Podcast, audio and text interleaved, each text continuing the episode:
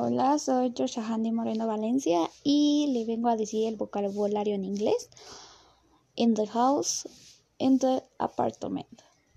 El otro son los vocabularios de las direcciones en inglés y escribí tres.